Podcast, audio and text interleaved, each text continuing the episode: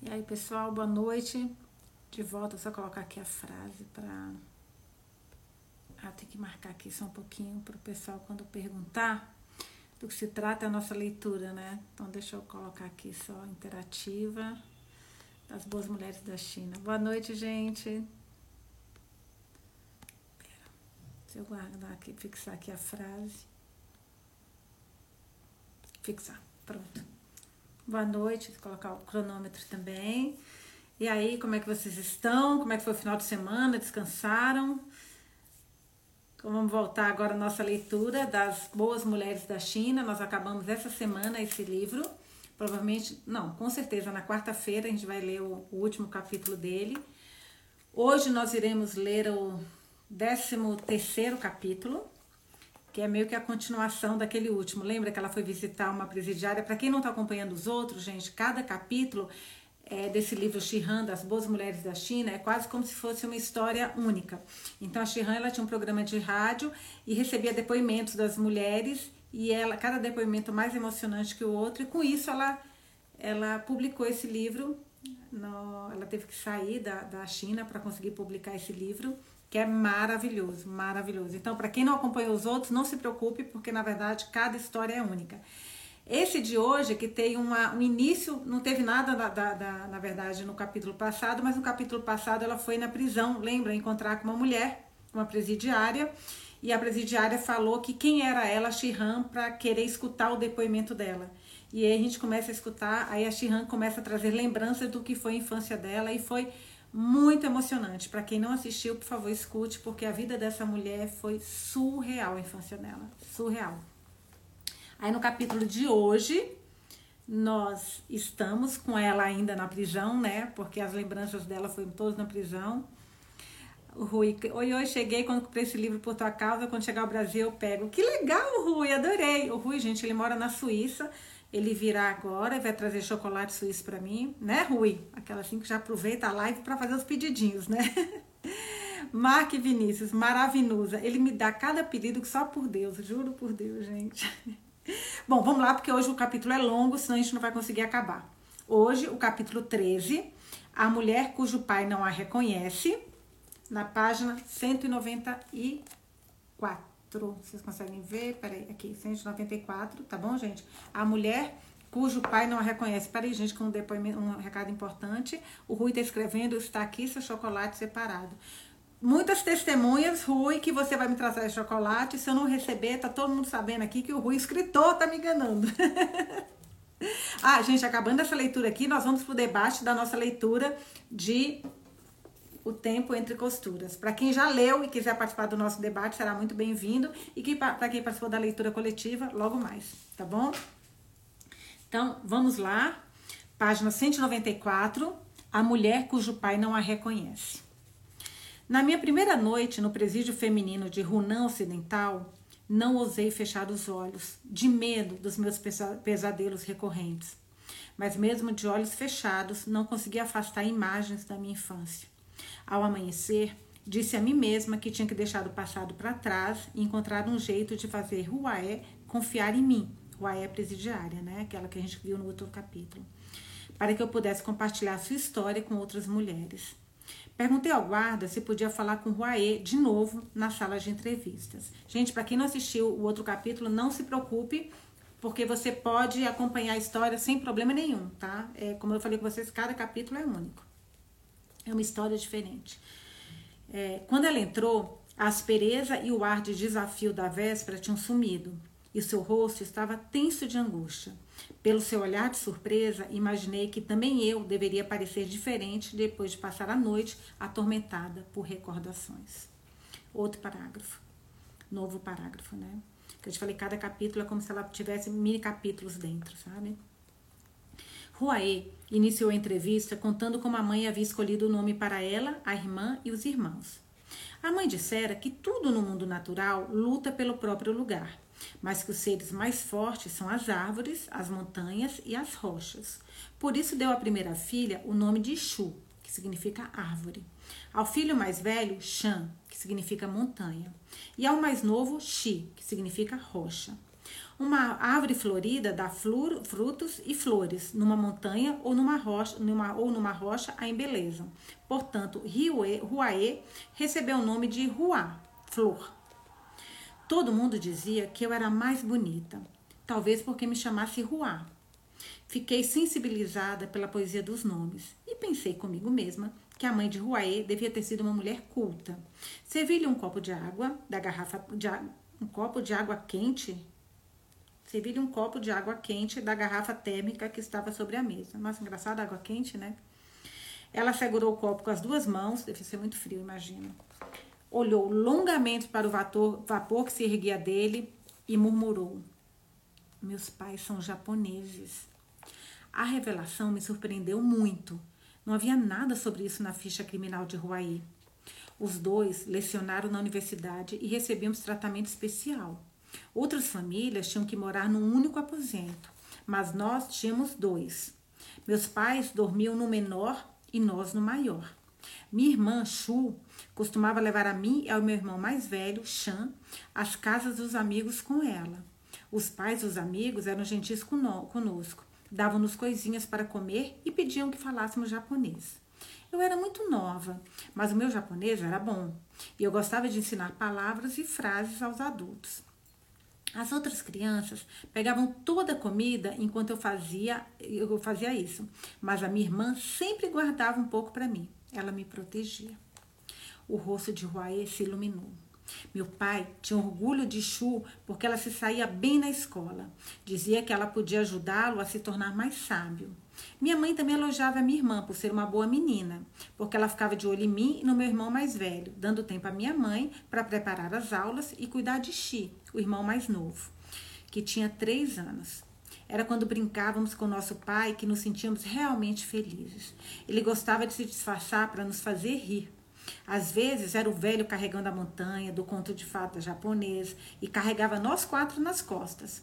Ele ofegava com o nosso peso, mas continuava gritando: Estou carregando a montanha.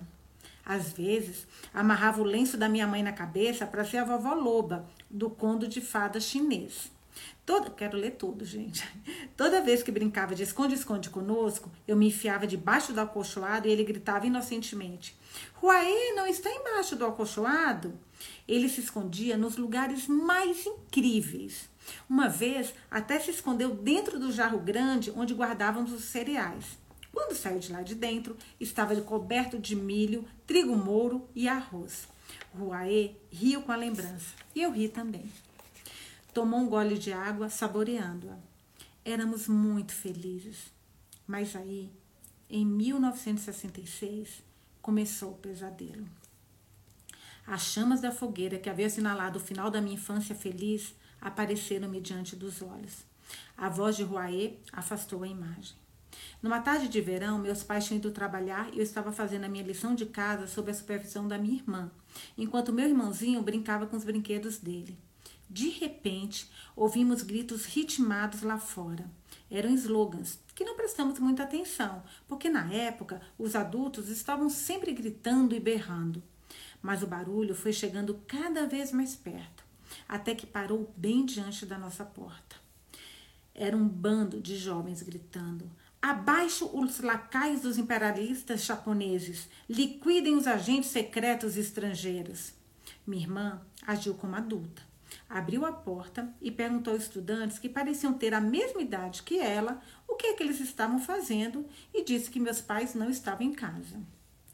Uma garota na frente da multidão disse: Ouçam seus pirralhos. Os seus pais são agentes secretos imperialistas japoneses. Foram colocados sob o controle do proletariado. Vocês têm que romper completamente com eles e revelar as atividades de espionagem deles. Hoje, mas é muita ignorância, hein? Pelo amor de Deus, que nervoso que eu sinto isso com isso.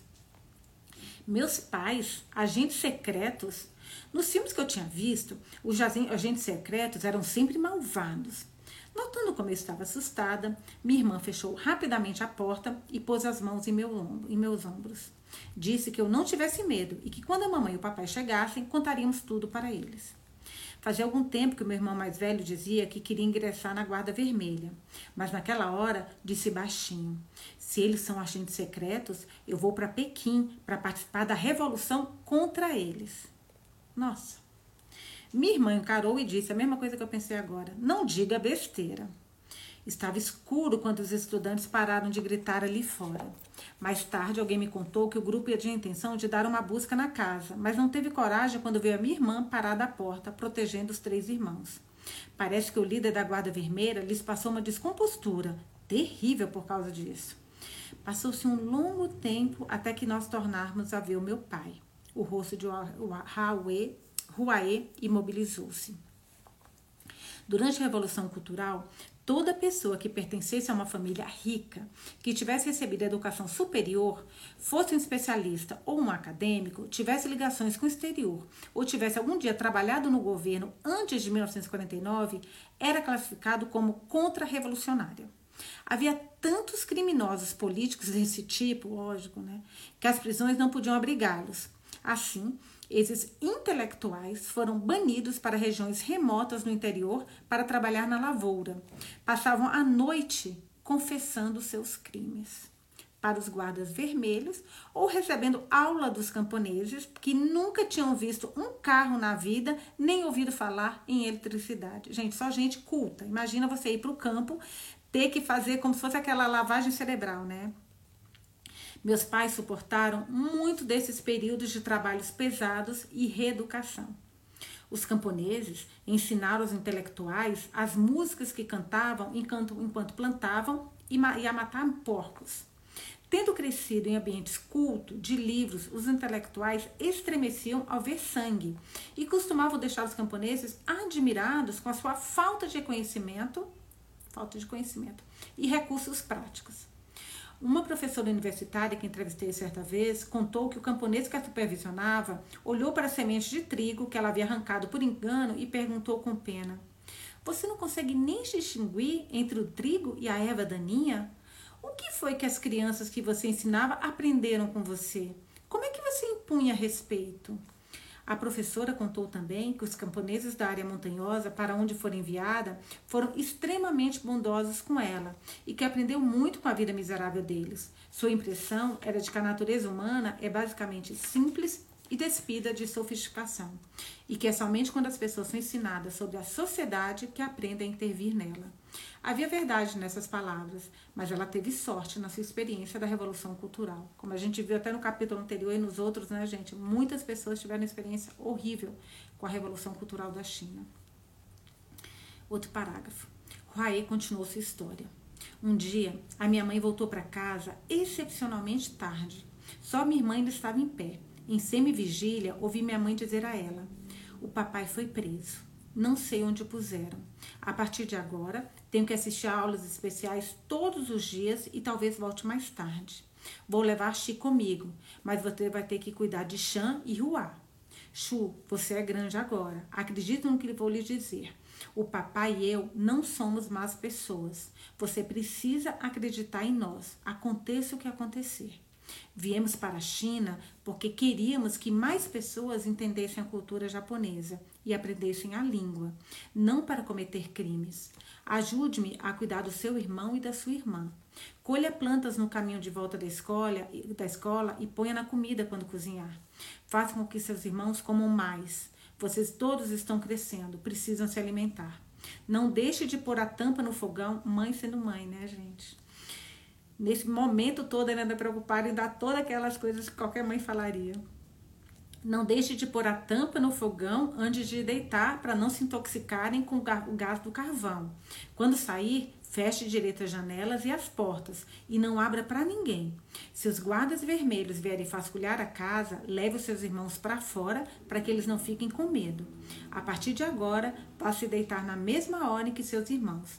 Não espere acordada por mim. Se precisar de alguma coisa, me deixe um bilhete e eu lhe deixo outro antes de sair de manhã. Não pare de estudar japonês. O conhecimento lhe será muito útil um dia. Estude às escondidas, mas não tenha medo. As coisas vão melhorar.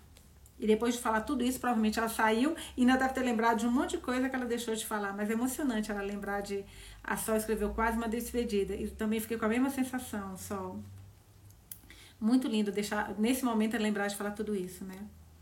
O rosto da minha irmã permaneceu imóvel, mas duas linhas de lágrimas escorriam-lhe silenciosamente pelas faces. Escondi-me debaixo do alcochoado e chorei baixinho. Não queria que a minha mãe me visse. Lembrando-me de como meu irmão tinha chorado por minha mãe, não pude conter as lágrimas ao imaginar a cena em que Roaê descrevia. Ela parecia triste, mas tinha os olhos enxutos. A partir daquele dia, durante muito tempo, nós mal víamos a minha mãe. Meu irmão e eu sabíamos que ela agora dormia no nosso quarto, mas os únicos sinais da sua existência eram as instruções e informações que nos passava por intermédio de Chu. Mais tarde, descobri que podia vê-la se levantasse para ir ao banheiro durante a noite. Comecei a tomar água, a toda a água que conseguia antes de deitar. Ai, gente, que fofa. Minha mãe parecia que não dormia nunca. Toda vez que eu me levantava, ela estendia a mão para me acariciar. As mãos dela estavam ficando cada vez mais ásperas. Eu tinha vontade de esfregar o rosto contra elas, mas tinha medo de que minha irmã me dissesse que eu estava perturbando o descanso da minha mãe. Fui ficando cada vez mais apática e cansada durante o dia, porque levantava várias vezes à noite para ver a minha mãe. Uma vez até peguei no sono quando estudava as diretrizes supremas do partido na escola. Por sorte, a professora era uma mulher muito bondosa.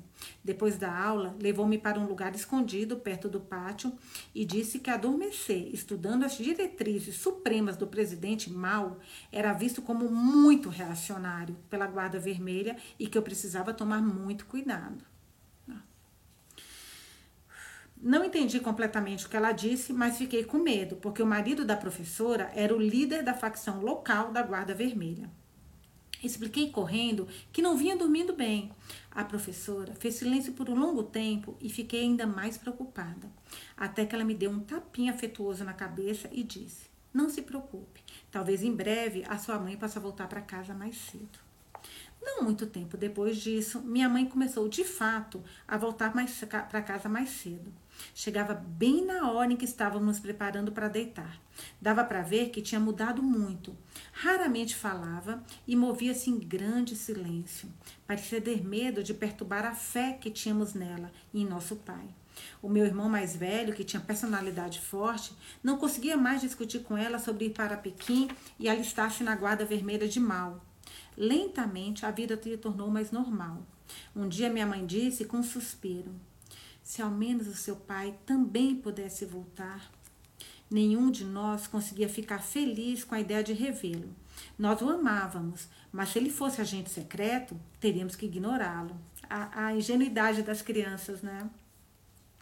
Algum tempo depois, no outono de 1969, minha irmã foi informada de, que teria que participar de um grupo de estudos à noite para aprender a adotar uma postura firme depois da libertação do nosso pai estabelecer uma separação clara entre ele e nós. Na primeira noite de aula, minha irmã voltou muito tarde para casa. Já, já fico encanada com isso, gente. Minha mãe esperava ansiosa a janela. A Lu chegou agora. Lu, nós estamos na página 200, no terceiro parágrafo, tá? Minha mãe esperava ansiosa a janela, incapaz de ficar sentada quieta eu também não conseguia dormir, porque estava muito curiosa por saber como era o grupo de estudos. Os guardas vermelhos só admitiam pessoas cujo pensamento fosse revolucionário. Eu sabia que, depois de terem ingressado no grupo, certas pessoas deixavam de ser interrogadas, suas casas já não eram vasculhadas e os parentes que estivessem na prisão eram libertados. Comecei a me perguntar se nosso pai voltaria logo. Minha mãe mandou eu parar, me mandou para a cama e eu esfreguei os olhos repetidamente e pus é, penas de caneta no travesseiro para não dormir. Finalmente, ouvi passos e a voz de um homem falando baixo diante da janela, mas não consegui ouvir o que ele dizia. Quando minha irmã entrou, minha mãe correu para ela e, com uma voz cheia de medo, perguntou: E então, como foi? Chu se deitou em silêncio, completamente vestida. Quando minha mãe tentou ajudá-la a se despir, ela afastou, virou-se e cobriu, cobriu-se toda com acolchoado. Fiquei tão desapontada, tinha esperado tanto tempo para nada. Naquela noite, ouvi minha mãe chorando muito tempo. Gente, eu já tô na cabeça o que aconteceu aqui. Adormeci pensando se ela estava magoada com o silêncio da minha irmã ou se tinha medo de que não gostaríamos dela, gostássemos dela. Sonhei que também começara a participar de um grupo de estudos, mas assim que entrei na sala, eu acordei. Chu passava um tempo excepcionalmente longo no grupo de estudos e nunca me contava nada. Durante vários meses, voltou para casa muito tarde, bem depois de eu ter ido dormir. Uma noite retornou pouco depois de ter saído. O homem que a trouxe disse que Chu estava sempre com náuseas e que naquela noite tinha desmaiado. O instrutor político tinha mandado que, a levassem para casa. Minha mãe ficou pálida como giz e permaneceu imóvel, enquanto minha irmã se punha de joelhos à sua frente e dizia: Mamãe, não havia nada que eu pudesse fazer. Eu queria que saltassem logo o papai. Minha mãe estremeceu e pareceu que ia desmaiar. Meu irmão mais velho correu para ampará-la e levou-a para sentar na cama. Depois levou a mim e ao meu irmãozinho para o outro quarto. Eu não queria ir, mas também não me atrevi a ficar. No dia seguinte, ao sair da escola, havia um homem da facção da Guarda Vermelha à minha espera.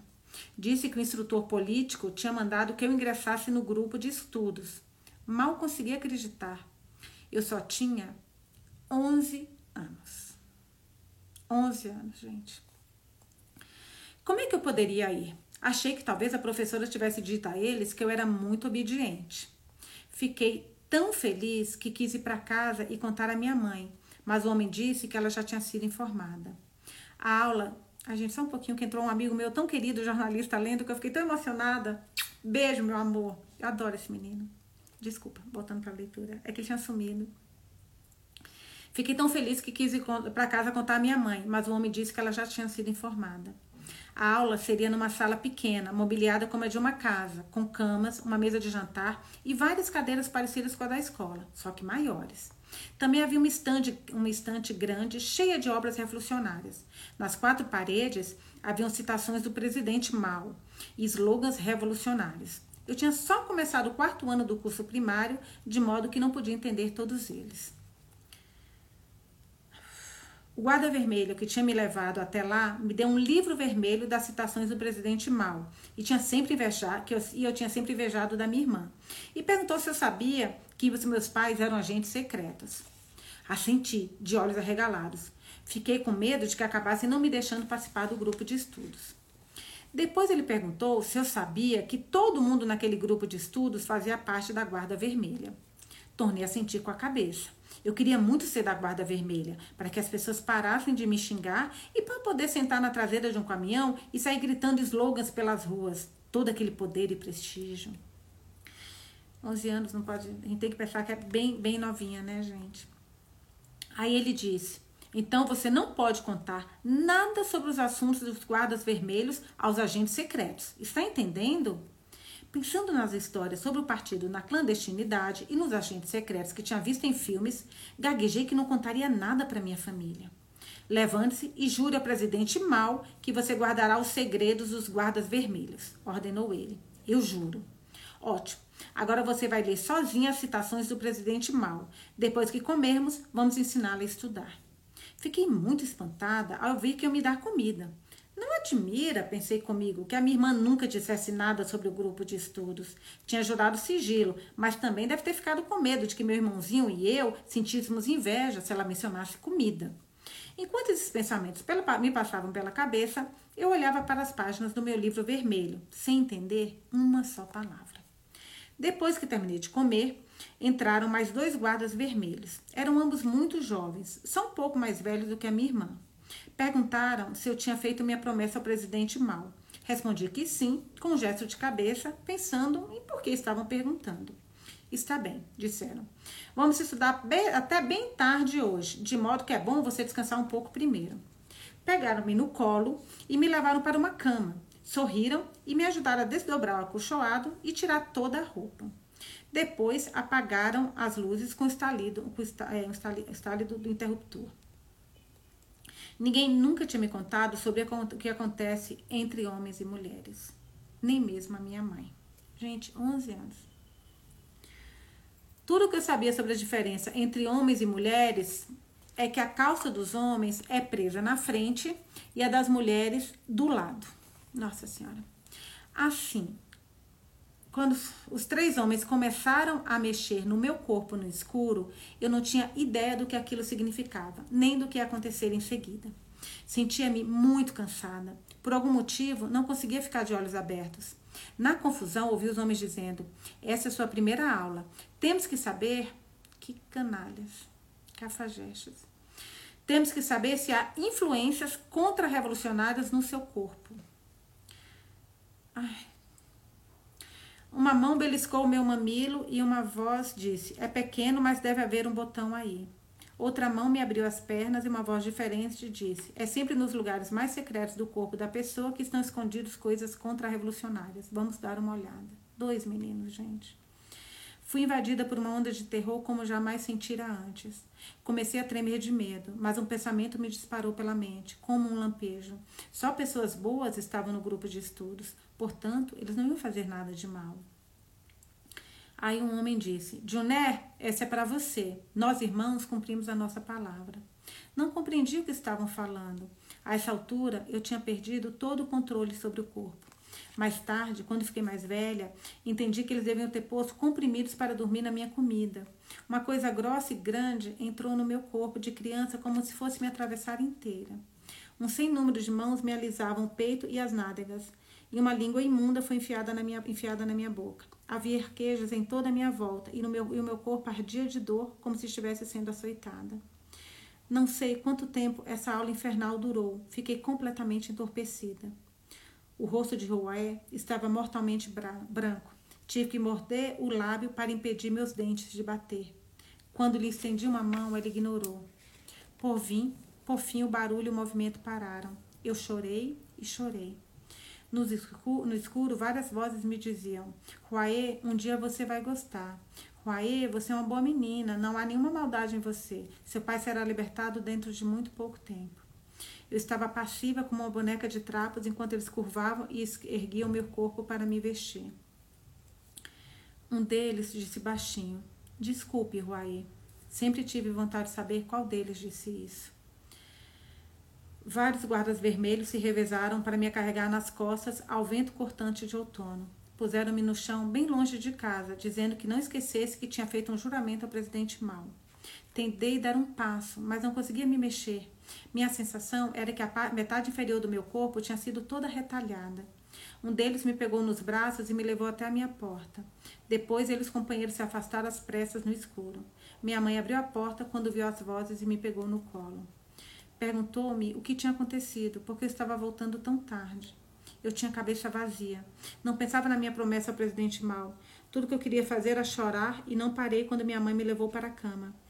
Ao me ver, à luz das lâmpadas, ela entendeu tudo. Meu Deus, arquejou.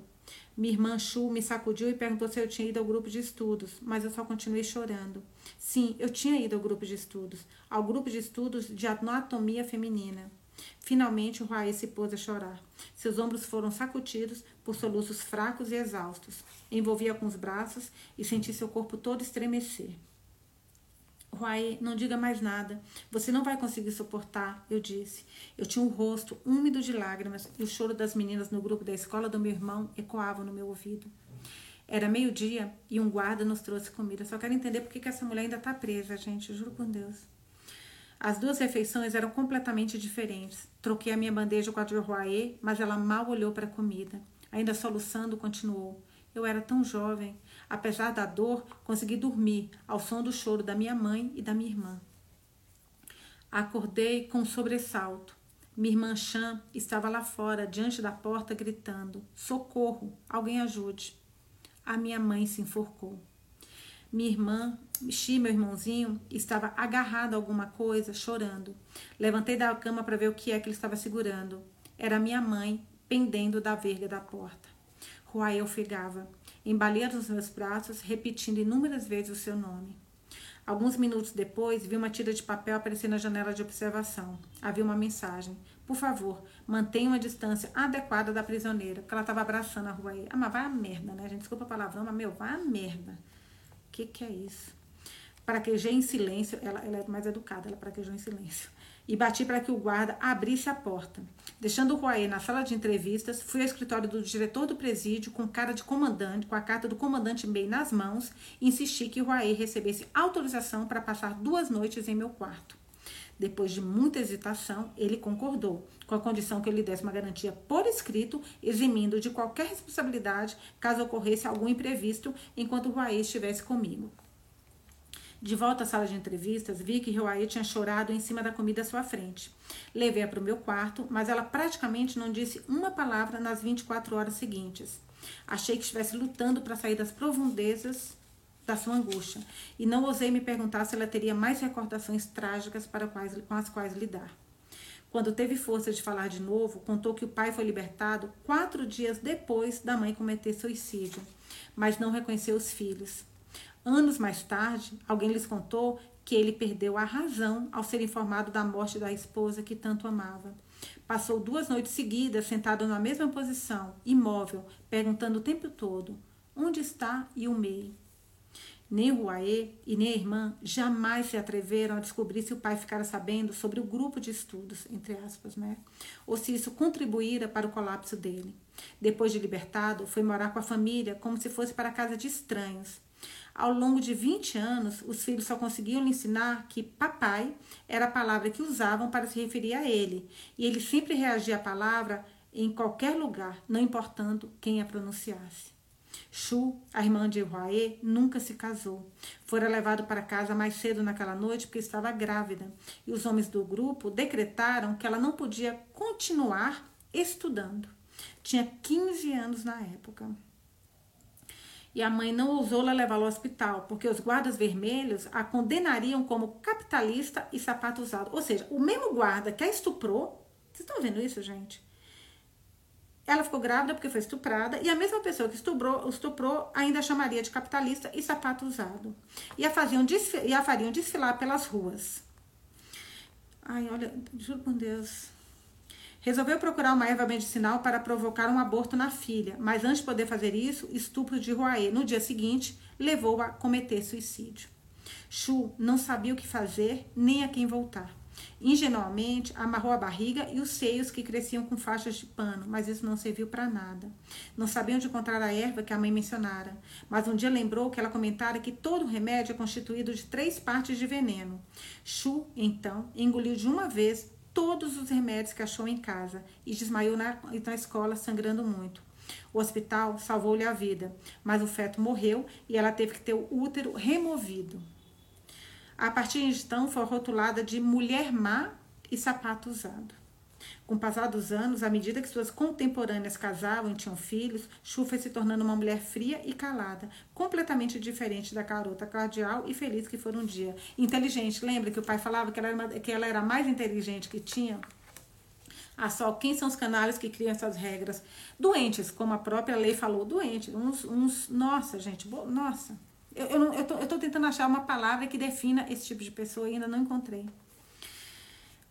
Na véspera de deixar o presídio feminino de Hunan Ocidental, entrevistei, entrevistei o Huaê uma última vez.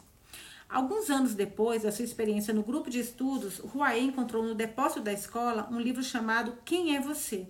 sobre biologia feminina e noções chinesas de castidade. Foi só depois de ler o livro que ela entendeu todas as implicações do que lhe acontecera. Gente, anos depois que ela foi entender que foi estuprada. Imagina a inocência dessa menina. Huaê chegou à idade adulta com amor próprio e a noção de identidade bem abalados. Não tiveram sonhos de uma jovem ao começar a entender o amor. Não tinha esperança de uma noite de núpcias. As vozes e as mãos no escuro daquela sala do grupo de estudos a perseguiam. Apesar disso, acabou casando com um homem bom e afável a quem amava. Quando se casaram, a virgindade na noite de núpcias era o parâmetro pelo qual as mulheres eram julgadas, e a sua ausência costumava conduzir a uma amarga separação. Ao contrário do que os outros chineses teriam feito, o marido de Huae nunca teve nenhuma suspeita sobre a virgindade dela. Acreditou quando ela contou que o ímã se rompera enquanto praticava esportes. Antes de 1990, ou por volta desta data, era comum várias gerações da mesma família morarem no mesmo aposento, com as áreas para dormir separadas por cortinas finas ou beliches. O sexo tinha que ocorrer no escuro, em silêncio e com cautela. A atmosfera de contenção inibia os relacionamentos de marido e mulher e geralmente causava discórdia entre o casal. Ruaí e o marido moravam num quarto com a família dele, portanto tinham que fazer amor com as luzes apagadas para que a sua sombra não fosse vista contra a cortina que separava a área de onde dormiam. Nossa, ela ficava aterrorizada quando o marido a tocava no escuro. As mãos pareciam, porque imagina o trauma dessa menina, gente.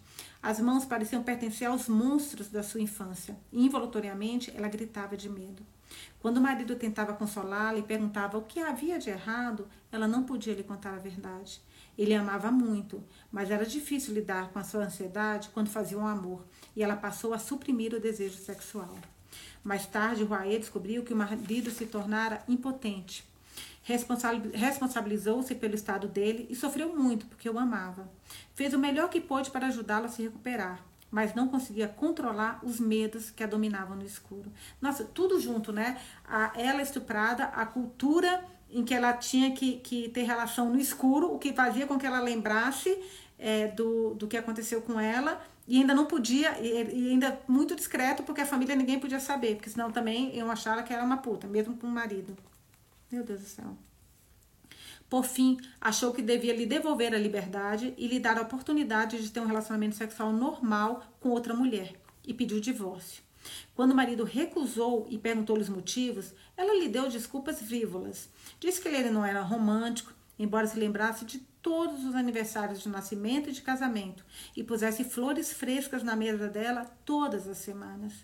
Todo mundo em torno deles via como ele a alegrava, mas ela disse que ele era tacanho e não podia fazê-la feliz. Também disse que ele não ganhava o suficiente, embora todas as amigas invejassem as joias que ele lhe dera. Incapaz de encontrar um bom motivo para o divórcio, Roaé finalmente disse ao marido que ele não lhe satisfazia as necessidades físicas, mesmo sabendo que ele era o único homem que seria capaz de fazer isso. Ele, ao ouvir isso, não pôde dizer mais nada. De coração partido, mudou-se para a remota Zuhai, Zuai, que na época ainda era uma região subdesenvolvida. A voz de Uaê recuava nos meus ouvidos enquanto eu olhava a paisagem do jipe que levava, me levava para casa depois de alguns dias no presídio feminino de Runan Ocidental. O meu querido marido foi embora. Tive a sensação de que me arrancava o coração do peito. Pensei, aos 11 anos, eu satisfazia aos, aos homens. Aos 20, deixava-os loucos. Aos 30, podia fazê-los perder a, a, a alma. E aos 40?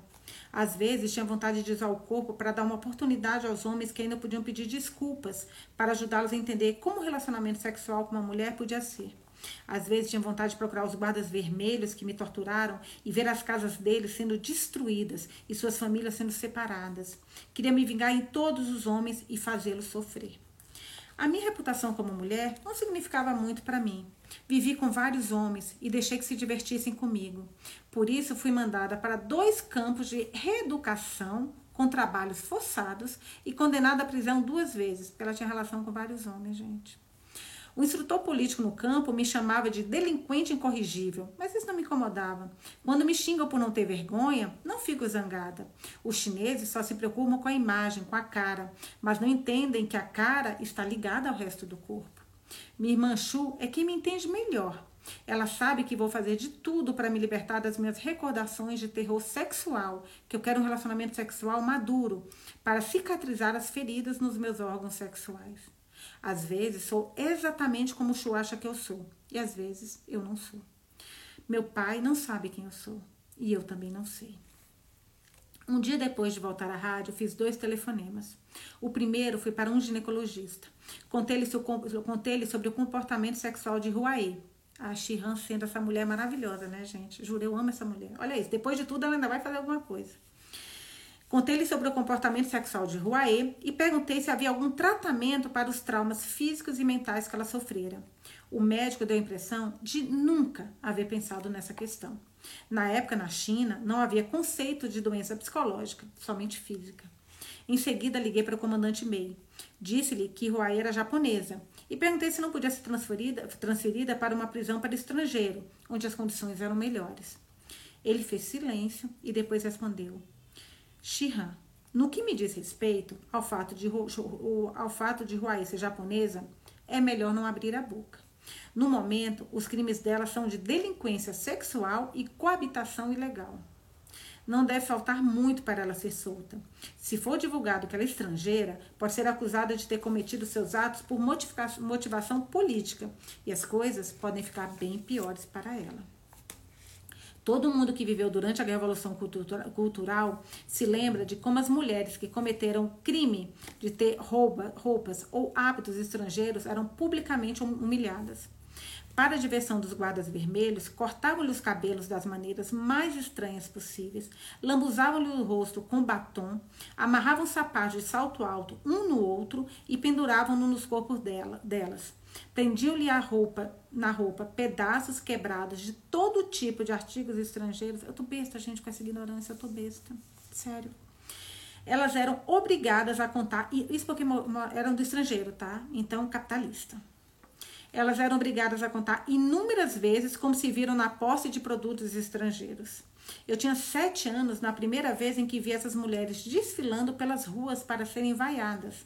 Lembro-me de pensar que se houvesse outra vida, eu não queria nascer mulher. Muitas delas tinham retornado à pátria com o marido para dedicar a vida à revolução e à construção da nova China. De volta ao país, não só tiveram que lidar com o trabalho doméstico, usando os aparelhos mais básicos, como precisaram eliminar os hábitos confortáveis e as atitudes a que tinham se acostumado no exterior. Cada palavra e cada ato eram julgadas no contexto político. Elas tiveram que compartilhar da perseguição aos maridos como agentes secretos e passar por revolução após revolução por possuírem objetos femininos estrangeiros. Entrevistei muitas. É, é, que terror psicológico, a Gabi escreveu. Exatamente isso, Gabi, exatamente isso. Nossa, é, assim, é, eu não consigo imaginar uma coisa dessa. Sabe? Eu tô lendo, mas assim, eu tô meio. Como isso? Como? Parece ficção, parece história de terror, uma ficção que você fala assim, como é que alguém inventa uma história dessas, né, gente? Que criatividade. Mas não é, é real. Entrevistei muitas mulheres que viveram essas experiências. Em 1989, uma camponesa nas montanhas me contou que frequentara uma academia de música. Seu rosto era marcado de rugas e as mãos eram grosseiras e calejadas. Não vi sinal de habilidade musical.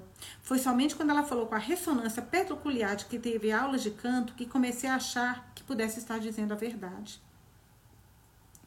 A Filineus, em Herdeiros do Mar, os japoneses foram os carracos das mulheres coreanas. Em As Boas Mulheres da China, a China são os carracos japoneses. Que humanidade podre. Exatamente. Nossa, exatamente isso. Mostrou-me fotos, essa mulher, que provaram que as minhas dúvidas eram inteiramente infundadas. Ela e a família tinham morado nos Estados Unidos. Quando voltaram para a China, ela ainda não completara 10 anos. Até a Revolução Cultural, pudera desenvolver seu talento musical no conservatório em Pequim. Mas a ligação dos seus pais com os Estados Unidos, imagina, você está reclamando do, do Japão, imagina os Estados Unidos, lhe custara a vida e arruinara a da filha. Aos 19 anos, foi mandada para uma área montanhosa, paupérrima, e dada em casamento a um camponês pela, pelos representantes do partido. Vivia lá desde então, numa região tão pobre que os aldeões não tinham recursos nem para comprar óleo para cozinhar. Antes de eu ir embora, ela me perguntou: os soldados americanos ainda estão no Vietnã? Meu pai conheceu uma mulher que voltou para a China depois de passar muitos anos na Índia. Tinha mais de 50 anos. Era professora e muito boa com os alunos. Era comum usar dinheiro das suas economias para ajudar alunos em apertos financeiros. No início da Revolução Cultural, ninguém achou que ela seria afetada, mas foi combatida e reformada durante dois anos por causa da sua roupa. Roupa. Essa professora afirmava que as mulheres deviam usar cores vivas e que o uniforme de mal era masculino demais. Assim, costumava usar um sari, sari, né? Sari, é sari, embaixo do blusão regulamentar. Ops. Desculpa, é o alarme para a gente fazer o debate da outra, da, do tempo entre costuras. É, assim costumavam usar um sari embaixo do blusão regulamentar. Os guardas vermelhos consideraram isso como uma deslealdade à pátria. Um sari, gente e condenaram-na por idolatrar, coisas estrangeiras e ter uma fé cega neles. Entre os guardas vermelhos que a condenaram, havia alunos a quem ela tinha dado dinheiro. Pediram-lhe desculpas pelo próprio comportamento, mas disseram que se não a combatessem, eles é que se veriam em apuros e as suas famílias também. A professora nunca mais usou seus amados saris, mas no leito da morte murmurou inúmeras vezes: Os saris são tão bonitos. Outra professora, professora me contou da sua experiência durante a Revolução Cultural. Uma parente distante que morava na Indonésia tinha lhe mandado um batom, batom, e um par de sapatos de salto alto ingleses, nossa senhora, através de um membro de uma delegação governamental. Sabendo que presentes no exterior poderiam gerar suspeitas de espionagem, ela foi correndo jogar tudo no lixo sem abrir o pacote. Não notou uma menina de 11 ou 12 anos brincando perto do lixo que informou o crime, entre aspas, às autoridades. Durante muitos meses, a professora foi exibida pela cidade na traseira de um caminhão para ser combatida pelas multidões. Entre 1966 e 1976, os anos negros da Revolução Cultural, nossa, 10 anos, havia pouco no corte ou na cor que distinguisse a roupa das mulheres da dos homens. Os objetos para uso especificamente feminino eram raros. Maquiagem, roupas bonitas e joias só existiam em livros proibidos. É, mas por mais revolucionários que os chineses fossem na época, nem todos conseguiam resistir à natureza. Uma pessoa podia ser revolucionária em todos os sentidos, mas bastava sucumbir aos desejos sexuais. Não, não, não, para. Bastava sucumbir a desejos sexuais capitalistas, porque o desejo sexual também é capitalista. E era arrastada para o palco para ser combatido ou colocado no banco dos réus. Algumas pessoas, desesperadas, deram cabo da própria vida.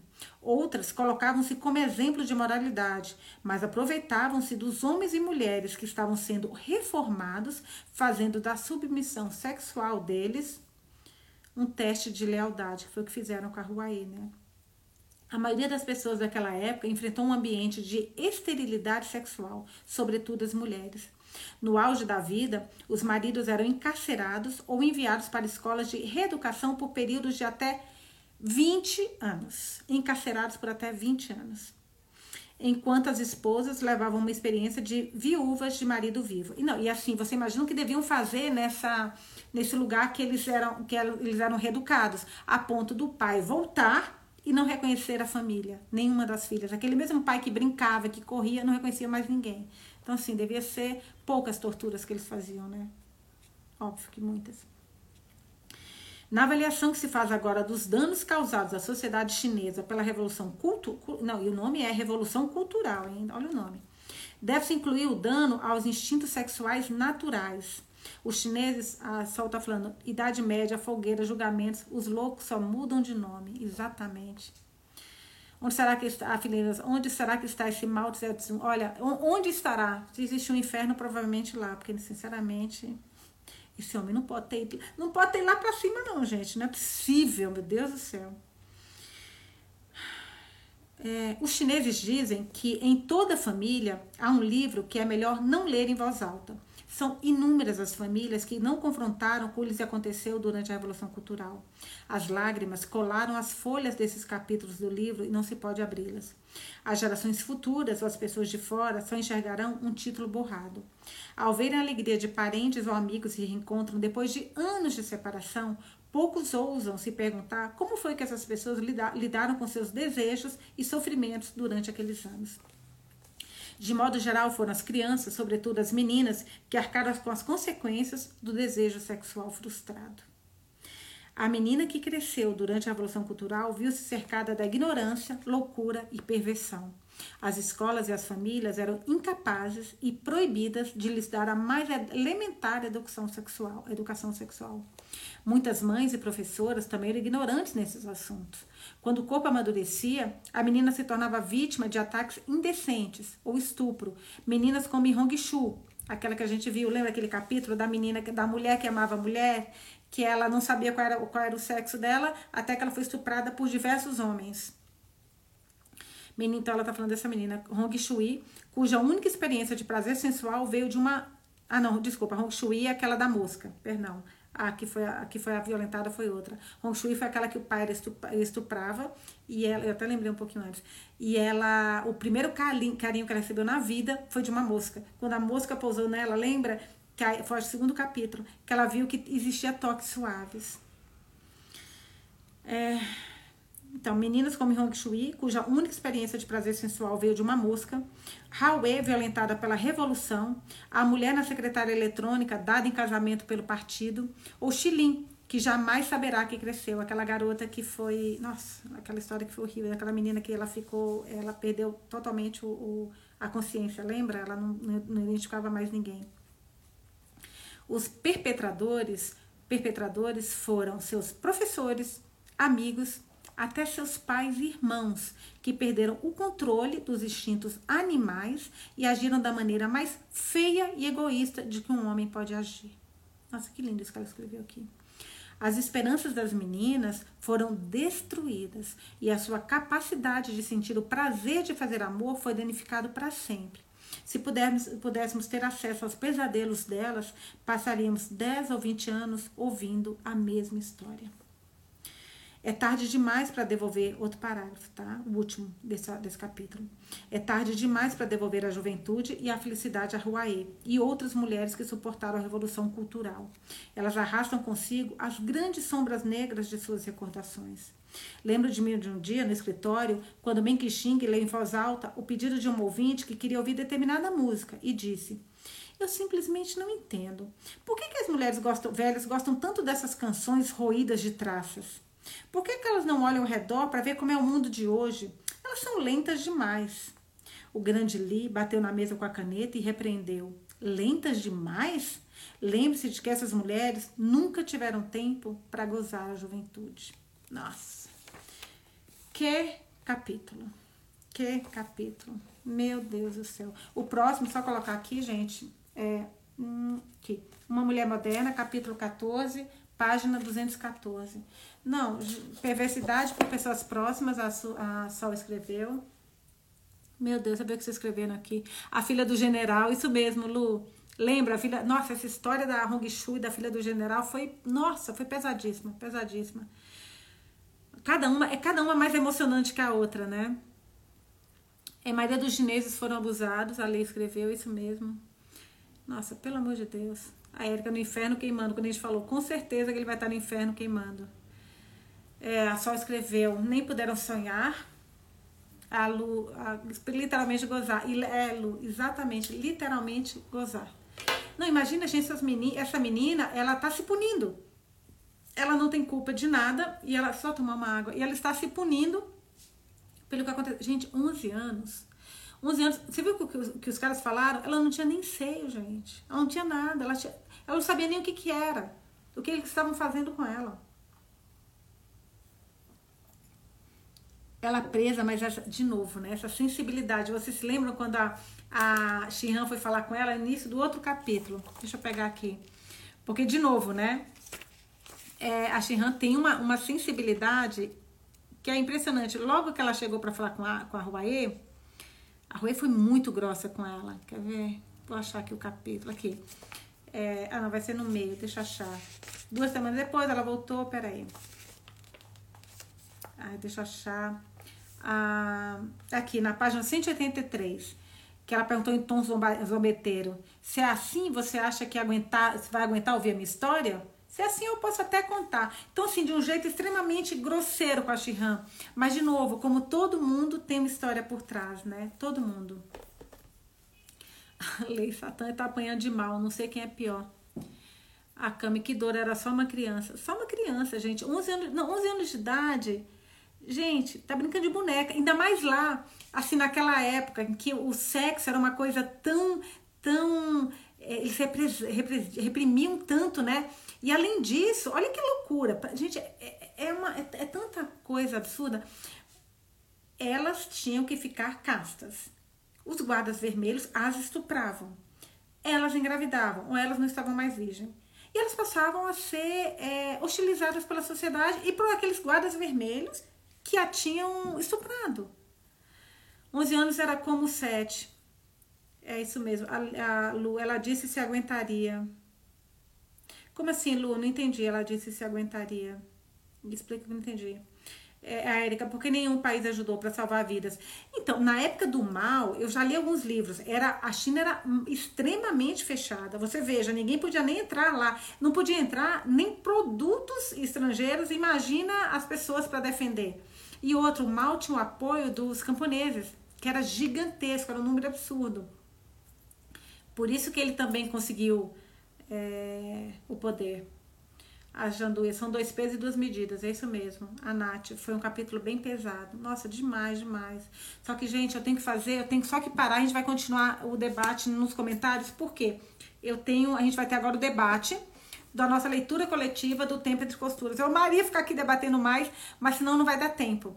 Então, eu vou desligar, vou só tomar uma água no banheiro, papapá, aí eu volto e ligo de novo uma nova live pra gente falar sobre o Tempo entre Costuras. Quem já leu, será muito bem-vindo para debater com a gente. E quem participou da leitura coletiva, logo mais estaremos aqui. É, Sandrinha, poderia ter matado ela. Ansiosa pelo debate ali. Não, tô super ansiosa. Então a gente se vê no debate, a gente continua, desculpa mesmo sair, porque esse, esse capítulo foi mais longo. Então, por isso que a gente tem que parar. Mas a gente continua nos comentários, tá bom? Esse, essa live eu vou deixar salva lá na, nos destaques. A Lu, então essa garota era japonesa, perdi o início, ou seja, é, o, o, os, japoneses, os chineses abusaram das japonesas e das mulheres chinesas. Exatamente, Lu, é exatamente isso. Ela era japonesa e para eles, japonesa era capitalista. Todo mundo que não era chinês era capitalista. Enfim, a, a conclusão é essa, tá? Não é chinês, é capitalista. Gente, beijos. Tô saindo, já entro aqui para nossa leitura coletiva de O Tempo entre Costuras, tá bom? Beijinhos.